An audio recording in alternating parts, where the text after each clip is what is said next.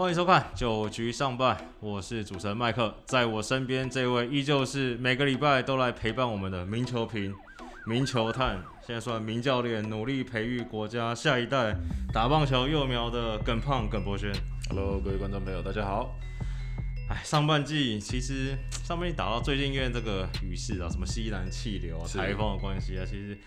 从我们上一集节目播出到现在，其实 好像算一算只打了五六场比赛，但没关系，该亮的东西还是会亮。这个兄弟象在这个雨神瑞恩的影响之下，在昨天这个天王山之战呢、还是打赢了统一师，上半季率先拿到三十胜，那现在这个以三十胜二十一败占据这个冠军啊，那统一是落后一点五场。那接下来的这个桃园啊，跟悍将其实都 分别，其实淘汰指数大概是五跟二啦，其实基本上就是已经在这个淘汰的边缘了。是，其实这个以过往的惯例来看啊，其实好像上半季率先拿到三十胜，或是上半季这个把这个魔术师点亮的球队，基本上这个拿到上半季冠军几率都很高了。那今天有新闻统计说，以以往的经验来看，你率先点灯点亮了这个光明灯，这个之前出现过四十次。有三十八次拿到了这个季冠军的门票了，那其夺冠几率高达百分之九十五。对啊，当然也是说率先先拿到这个三十胜的，也代表说，呃，在上半季目前为止，整个境况也是比较好的球队啊。当然，以过往的这个经验来看起来，你看四十次里面呢，谁可以先把这灯点起来啊？有三十八次是成功的，不过还有两次就是有呃不同的机会。所以其实其实这两次里面呢、嗯有一次没有点起来，原因是那一次是有两队同时 同一天啊拿到三十胜。其实严格来说，只有一次是先拿到三十胜才被人家翻盘。对，那所以我觉得，对啊，还是到目前为止，这个胜差数还是很接近啊。我相信最后，呃，这几队还是在做一个最后的这个努力啊，挣扎对，那不过我觉得中信最近这军师其实算的蛮准的哦。那这个看到这个，因为天气气候的关系，那呃近期几场蛮重要面对到同一师的比赛，那刚好好像把这个快乐宝啦、王牌投手刚好都可以挪到来这个对同一师的一个先发哦，也让他投出一个相当好的表现。对啦，因为其实这个礼拜啊，接我们是礼拜四录音嘛，那其实接下来的四天四五六日四场比赛，那统一跟兄弟分别要对战乐天桃园啊。那其实这个、这个礼拜打完的话，假如说桃园没有这个出乎意料的表现的话，应该就是差不多就是下课了。啊，这你说的，对，那所以上半季好像要要再度回到这个中信跟兄诶、统一的状况啊。嗯那快速来聊一下昨天这个天王山之战。昨天我算是这礼拜，昨天这一场应该算是我近期最认真看的一场中华之棒，因为前一阵子都是奥运嘛，有时候看一看可能要转去奥运。我刚看昨天哇，真的是精锐进出，威重助总啊，这个天变算一算，这个德保拉每次都对统一的时候出赛，其实统一竟然在这个季赛的时候就使出这个双羊头，他们把布雷克跟蒙威尔压在同一场上，而且是赛前丙总就已经跟记者放话，就是那种你大概七点多看到即时新闻出来说，丙总放话这一场使命必达，双羊头上阵。对，也是要告诉德保拉哦，你不可能在六局就可以休息啊，因为我后面的这牛棚是相当的稳。那、当然，我觉得最近啊，对了，毕竟面对到中信就是最关键的一个赛事嘛，那直接一场一场比赛的一个胜差。那当然这边，呃，你看德保拉出来，好像还是对于统一是左打这边是有相当好的一个压制能力啊。对啊，因为其实看一下这个数据，复赛后啊，就是从疫情结束复赛七月中到现在，这个统一跟中信总共打四场，中信四连胜，四场里面快乐宝拉贡献了三场。嗯看到宝拉，我觉得统一快乐不起来，快乐不起来。对啊，而且不只是胜，而且是胜的很漂亮。第一场八比三，德保拉七局丢三分；第二场十一比八，那场呃中信是双羊头，加百利加罗杰斯的。嗯那第三场、第四场就最近这两场，然后一场这个德保拉八局十二 K 掉一分，昨天算复制贴上八局八 K 掉一分嘛，嗯那等于是一个人把统一吃死啊、吃死。然后昨天我觉得最恐怖的事情是，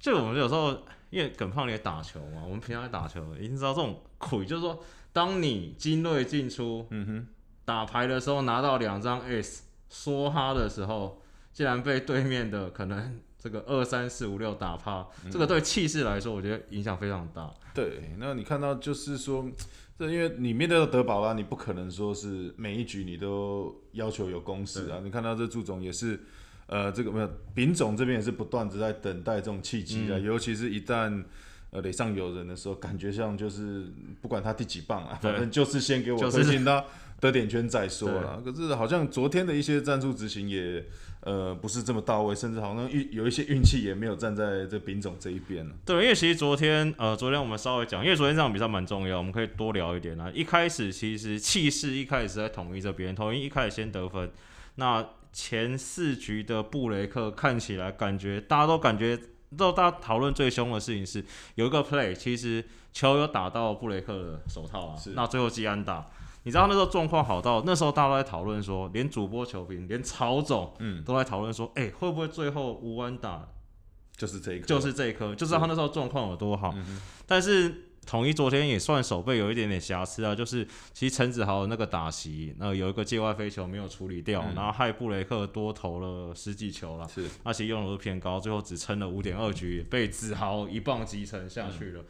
但是就像刚才耿胖讲的，昨天真的是。昨天应该说隔壁棚是奥运日本打韩国嘛，两边都是战术大战嘛。那我们这边的战术，我觉得用战术这这么关键比赛，战术用很多，当然是无所谓啊，就是因为大家都想赢嘛。我帮大家整理了一下，这个苏志杰第一球点失败，然后打一打，然后接下来每一球都收点，两好三坏啊，收打不是收点。那这个高宇杰这个一垒有人一出局的时候。第一球偷点，然后又正常打。第三球两好球之后又偷点，三振出局。第九局兄弟两分，哎，一分领先，一二垒有人。换今天状况最好的陈子豪进来让他点，然后还是失败。感觉这个好像是，嗯，算中华职棒或者说台湾棒球的，已经算通病啊。就是你就算要执行战术，但是你那个执行率好像真的是蛮差的。对，就是说好像在这种关键的时刻。呃，其实之前跟这个祝总、祝教练有聊到，聊到啊，就说哇，这个可能因为毕竟他是这种 出生于在这种日本职棒的体系，细腻野球，对，细腻野球，好像这种你点不到一颗，明天你就至少点两百颗起跳，这最终好像短打已经变成一个很反射、很自然的一个动作啊。不过在在台湾，可能我觉得从小可能的要求也有多少有一些影响嘛。那当然，昨天提到这种关键的比赛，即便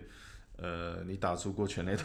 注重还是觉得先把我推进过去再说。对，还是相信呃其他的一些数据啊，就是说至少先推进到二三垒以后，嗯可能不用靠一个安打，可能就是说原本一分的领先再拿一分，呃，相较起来这这一分的一个保险分就会相当的重要。对，其实昨天还有一次就是那个七局。然后苏志杰上来先二连安打，然后这个陈庸基啊捞崩捞，你叫他点他也是点得到。昨天是唯一算执行战术还蛮彻底的。那时候一，然后接下来林安可这个死球上垒了啊，一三的有人。其实那时候统一有下达一个战术，就是那个那天讨论过点到球再跑的强迫取分，是，但是没点到。然后曹总说：“哇，这个不一样哦。”整个看，其实我觉得昨天整个张球赛张力很高了。是，那兄弟也顺利获胜。那其实在这场比赛还有另外一个值得跟大家聊一下的事情，就是昨天他们的守护神李正昌，昨天感觉应该是这个祝总完美的一天，你知道，后宝拉快乐的八局，然后中间这个还没什么牛棚来热身，然后这个李正昌八局还丢一丢，然后准备上来吃泡面收工，结果投了第三球一个离谱的挖地瓜之后。这个应该算场上教练团都心惊的事，是投手自己 Q 教练团上来说：“哦，没赛没赛啊，那不是库伦啊，是库伦，是是李正章。”对，然后有稍微看一下，其实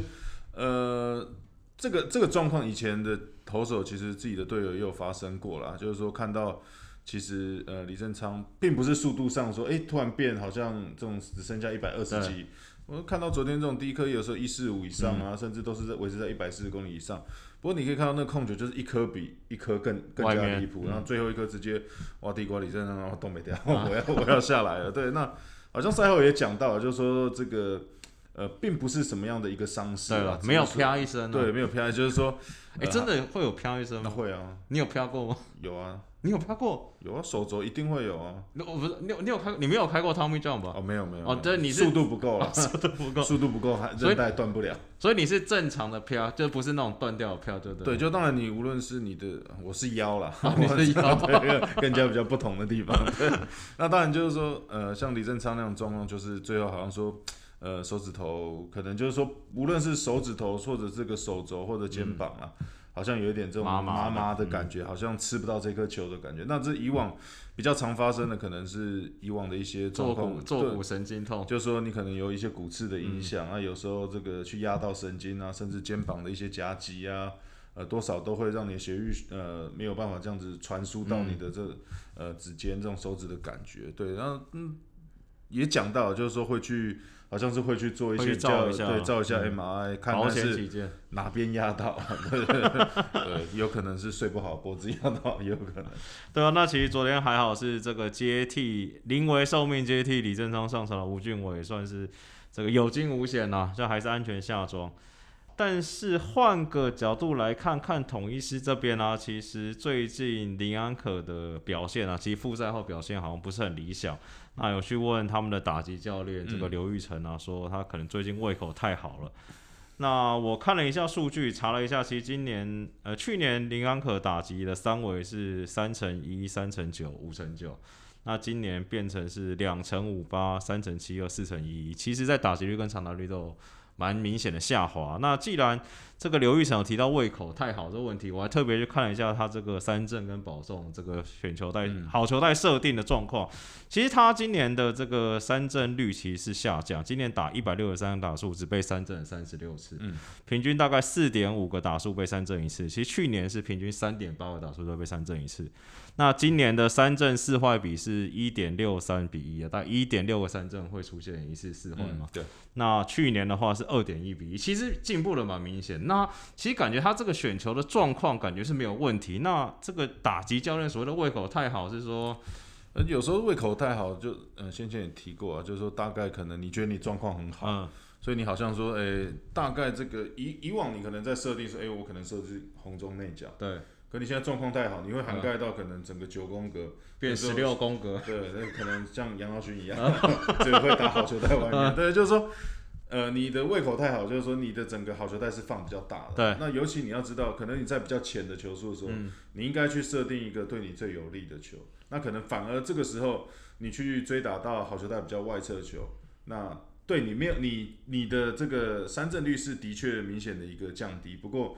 呃，你这样子的一个为了去把三振率降低，然后可能在比较浅的球速就去。做一些攻击，甚至比较不是自己喜欢、呃擅长打的球，变成郭元文，呃，对，那可能你会造成更多的这种比较容易的一个出局啊，所以这个反而是对于你的整个打击率是跟这个长打率会有比较明显的一个影响啊，所以我相信有一些打击教练大概讲的这个胃口好，就是说他的好球带可能。放的太大，嗯所以并不是说他的整个三振率变高，或者一段一直不断去追打坏球，只是说他的一个设定方面可能要再重新的一些调整。那这个调整算会很困难，还是说哦你就先不要打，还是呃没有，就就大概嘛，就是说你可能第一设定球路嘛，嗯那尤其就是说可能在量好球之前，呃教练可以给你更更大的一些空间，就是说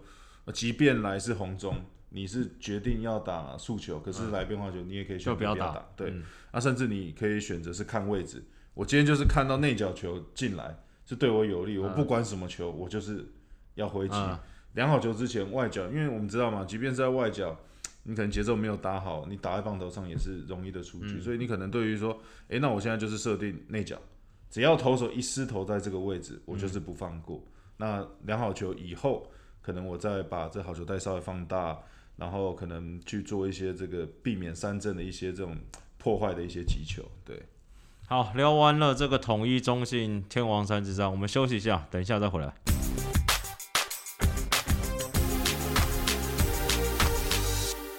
欢迎回来，九局上半，其实昨天另外一场比赛，这个富邦魏权啊，富邦算不负众望啊，遇到魏权再度软手。对，昨天在这个算上演一场难得的这个本土土头大对决。那魏权这边王维忠六局五十分，加上这个牛棚胜利方程式廖任磊、吕伟成跟田泽纯一完美接力，完封了富邦。魏权本季对上其他战队都输多赢少，变对其他三队上魏权宠了。那对上富邦真的摇身一变就变魏全龙了。本季对战九胜四败，是对。那其实这个不是大家的观战重点，其实大家观战重点是这个传说中这个悲情的陈世鹏。嗯，昨天又再度出战七局，投投七局只掉了一分。最近这个好像已经三四个月没有拿到胜投了。那有网友热情帮他统计，最近六场比赛。陈世鹏先发的时候，富邦平均得一点五分。其实剩下的四场比赛，因为他先发两场了，剩下四场比赛，富邦平均得分十一点五分。对，可以看到罗毅才刚脱离了这个 悲情的一个行列啊。罗世鹏，我们讲这边这个陈世鹏马上来接手。不过我觉得还好啦，这年轻的投手，我觉得还是因为输赢他真的没办法去掌控啊。尤其你看近期富邦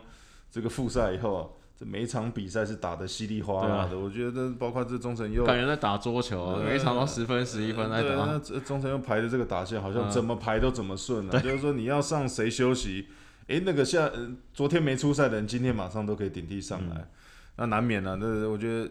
一年的比赛总是会遇到几次这样吃瘪的一个情况。哎，这个应该只有网友 care 吧？就是。呃，陈世鹏本人可能一点点，但是我说以球队来说，甚至洪总应该不会讲什么，不会讲什么，对啊？还是他其实投的不错，对，就是说他整个内容有投出他该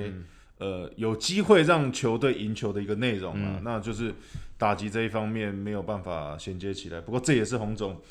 先前常讲了啊，投手投的好的时候，打者就衔接不起来。呃，那打着打好的时候，投手又没办法衔接。那这个就是棒球比赛啊，对。对啊，那其实呃，扣掉刚刚聊这个陈志鹏，算有点开玩笑性质。然后其实大家都有注意到，其实复赛后这个富邦的打击啦，算不要说大爆发，算复活。不管是这个原本就打得不错，甚至连范国成啊，连这个网友最爱的这个护国神探林奕泉啊，那甚至这个在钓虾受伤之后，呃，站稳中外野的申浩文啊，甚至是你的好朋友国辉嘛。嗯，其实这个在复赛后，这个打击率可能都超过三成，林育权更是逼近了五成啊。那这个真的还是你有没有跟你的好朋友钟诚又聊一聊，说，哎，他到底是怎么调整这些人的状况？嗯，其实呃，当时呃去播球的时候有跟他聊了一下，就是说因为。呃，可能刚上来接，那到目前为止看起来富邦的在上半季好像压力比较没有这么大。对，那也有给他，就是他感觉起来有比较多的一个空间，就是当然他上来接，那呃他必须去了解每一个球员的一个形态，甚至一个打击的一个习性。所以你看到他这边原先范国成在这个停赛之前啊，其实呃上场的机会不是这么稳定，那反而在这回来之后，我相信在可能在。呃，停赛的这个期间呢，一些的一些练习比赛，甚至一些的重新的一个调整，像钟成佑这边也看到，呃，他的一个不同嘛，所以一回来这边其实也让他有更多的一个机会。那我相信范国成一个可以稳定，有一个比较稳定跟固定的先发，我觉得对于整个富邦打线是相当有大的一个帮助，尤其是在林奕泉这一边，你看。呃，其实你也是有给一拳，我你要亏他，你是真的要夸夸奖他，真的，我不亏人的。好，就说让他有更大的弹性嘛，有时候可以让他去打个 DH，然后不要说哎这么好像负担比较大，有时候在一垒可能对啊，呃也要去分摊一些这种手背上的一个状况，那就是这边 DH 国徽啊跟一拳啊这些，其实大家就是有一个轮流去做一个替换休息，我觉得那再加上你看把林一拳的棒次往前挪，现在打第二棒。好像在这整个打线，包括像这阿德、张进德，其实阿德回来其实帮助对，而且你看到是更多让他更稳定的一个蹲补的一个初赛啊，所以你连捕手这一棒也都打得相当的好。那再包含近期呃这个把这原先的杨将纽纽维拉也拉上来以后，其实这三场也看到他有不错的一个表现。刚好聊到 Newness，那其实从复赛之后啊，这个富邦平均每场可以得七点八分，复赛前四点二分，其实算翻倍。那 Newness 算开箱的状况，现在打三场，十一个打数出现五支安打，但是有一支全垒打。嗯，那你觉得 Newness 这三场的表现，你觉得算算还算 OK 吧？我觉得 OK 了，尤其呃 Newness 其实可以看到近期表现不错了，不过他一上来是正手游击，那反而一开始蛮意外的，想说，哎，他应该可能是。二垒或者原先这副方比较欠缺的这个三垒的一个位置，那没想到哎，守游击这边也守的，其实也算中规中矩。对，就是说其实呃，你可能觉得说他年纪比较大，可能哎，是不是手背上已经没有像以前那样？不过你看他该处理的球，他都有处理起来，还是有那种中南美洲那种 帅帅的感觉，对随便甩啊。对，那尤其你看到打起这三场也都有安打，那也有长打全垒打的一个出现。那甚至到目前为止还没有投手可以对他投出三振，对，那种大联盟等级投完三振球都一定要留下来纪念一下。像当初的梅尼来打的时候，如果有三振，真的有人，哇，这球一定先留起来 了。所以看得出来，其实牛奶其他就是跟大家印象中，或者说来台前大家传闻很像，就是说他的可能球棒的控制力很好啊。那你不要说全垒打支数，就是。可能不是真的那炮管那么粗了，但你真的被他猫到，像那天猫左耳那只，这个真的也是一猫到就知道要出去了。对，那我觉得他就是，哎，其实之前还有觉得说，哎，更是不是更早就应该把他送上来，因为你把他牵来富邦这边就缺棒子嘛，大家就知道我找他来就是要弥补呃内野的一个棒子的一个位置。不过那边好像还是在等待一些呃投手的布局啊。不过刚好又。可以看到这个杰斯啊，邦威相继离队以后，那上来以后的这个投手表现又不是这么好，所以也让他有个机会。慢慢的，你看到，我觉得现在的打击稳定下来了。那放眼下半季这边，像江少庆也即将呃，就是下半季就会确定了嘛。这合约大概也都谈好了。我觉得投手这边就更稳、更加稳定，再加上陈世鹏今天也有不错的表现。那写锅对郭俊麟，那原先的游廷威，其实在先发这边也投的不错。哎，搞不好就是会稳定的这样两羊头，然后一只羊炮这样子，我觉得对于整个打线是有相当大的一个帮助啊。上礼拜的比赛其实还有一场值得拿出来跟大家讨论的事情是，其实今年季初啦状况非常好的这个本土少年强投徐若曦对上这个统一师，好像。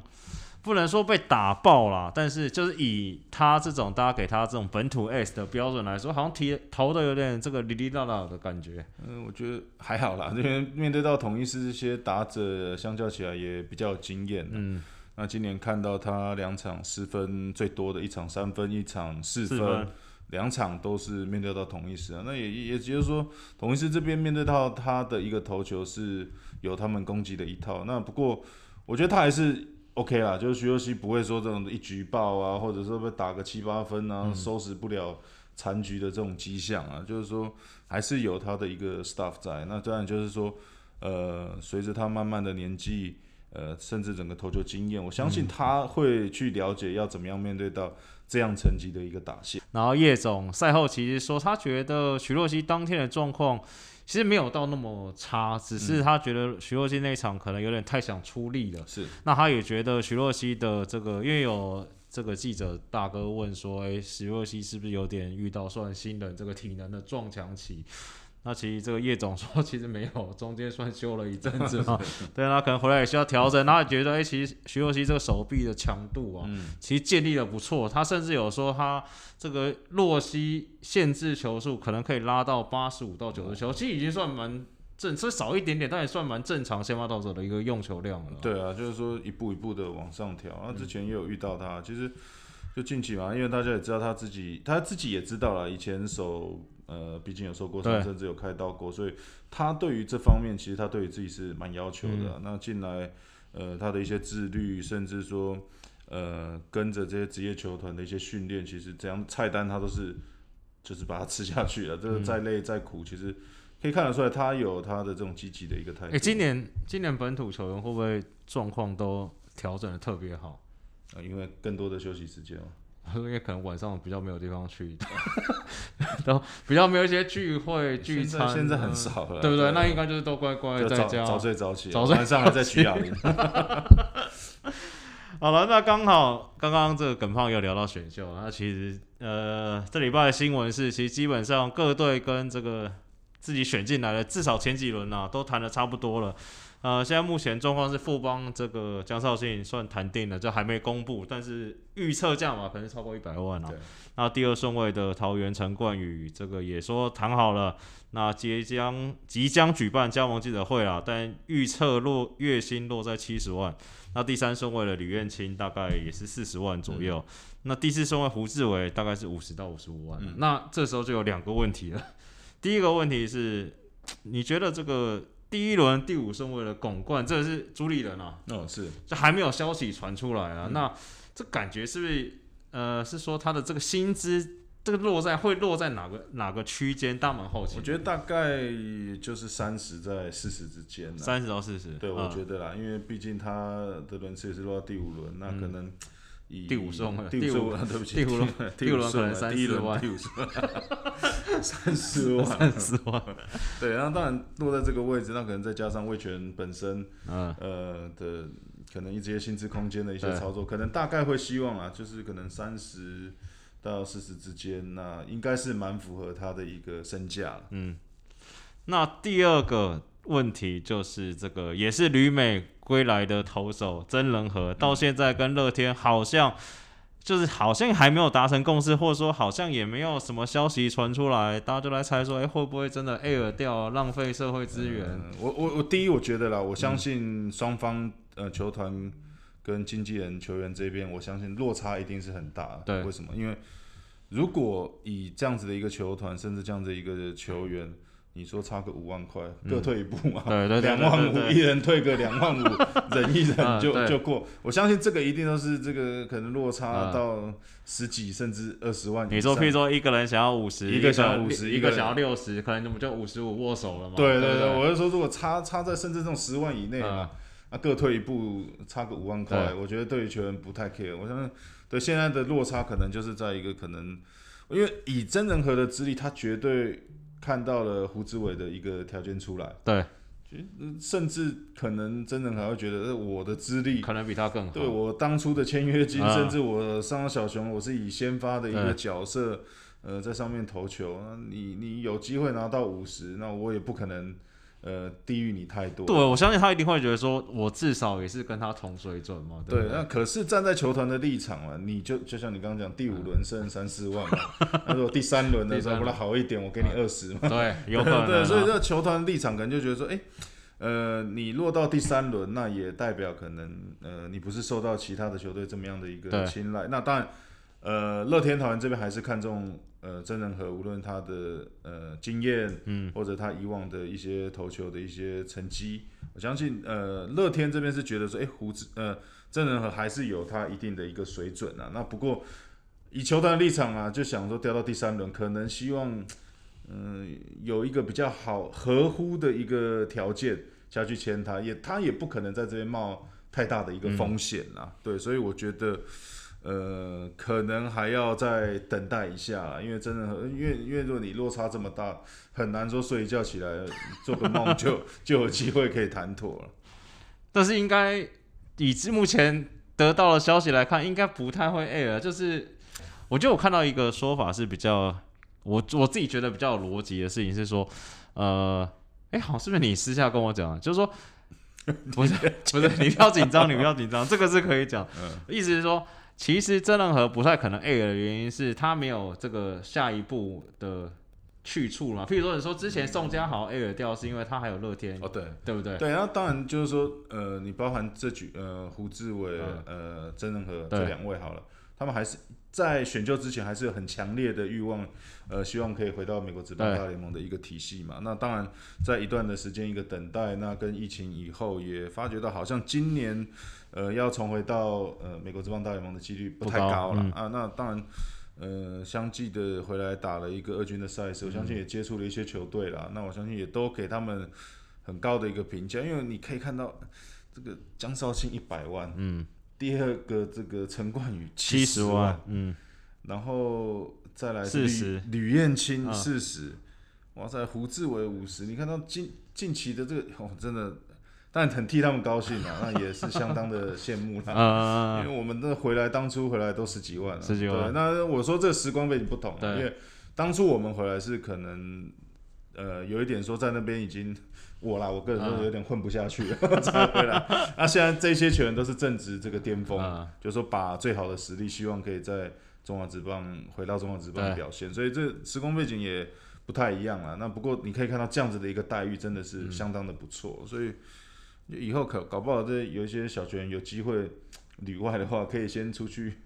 打拼一下，然后赶快回来，就不要弄到满身伤再回来。你说真的，像古林瑞阳啊、徐若曦啦，他们也是这种 top 的选手。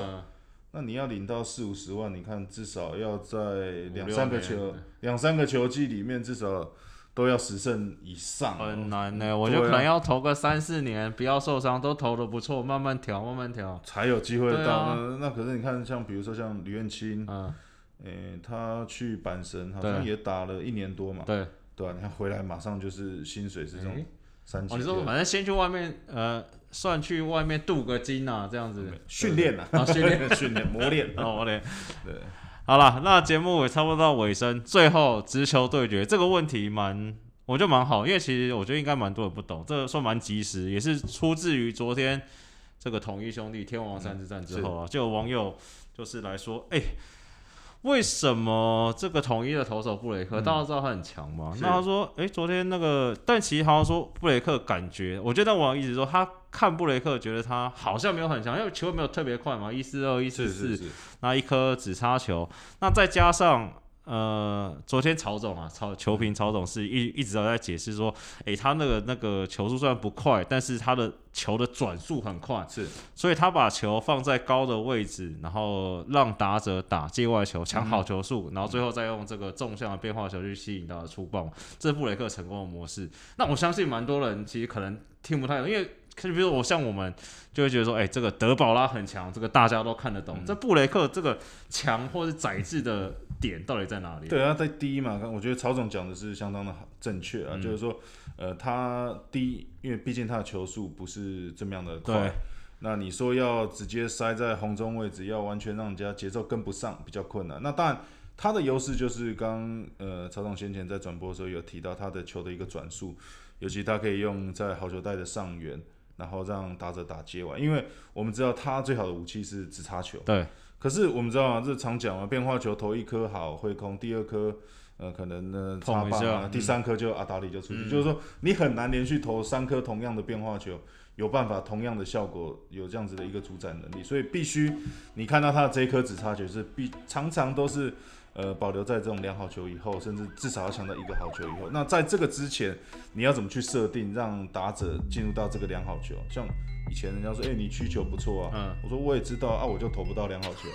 我就一好球就被打出局了。对，就就是这样，大概是这样。所以你可以让他投在好球带上缘，一直让这种没有办法打到球星抢到良好球以后，那同样的节奏的时候，只差球来这挥击的脚，因为一高一低的一个落差就相当的明显。那甚至以前。我们在投的时候，也有很多人喜欢投内角啊，可能一些内角变化球，让打者这个节奏，呃，打的比较早，甚至他打的那种界外全垒，呃，界外的那种打的很扎实，直接上观众席，那打者会觉得哦，心情很好，投手都在心里偷笑，就说啊，这投给你打界外，我抢到一个好球，甚至说可以让你更想要打大支的情况下，对于我的下一颗的球的设定就会比较好了。所以大概他昨天的投球模式是是是这样的一个状况。好，那我们今天节目也差不多到一个尾声啊。那喜欢我们的听众啊，不管去这个听众在 p a r k 上也可以帮我们订阅这个留言，帮我们加油一下。那喜欢用看的看这个帅气的名球评、名名脸蛋，耿博先生真的也可以去我们的 YouTube 频道九局上半帮我们订阅、分享、按赞、小铃铛。那今天节目就到这边，我是主持人麦克，感谢大家收听，大家拜拜，拜。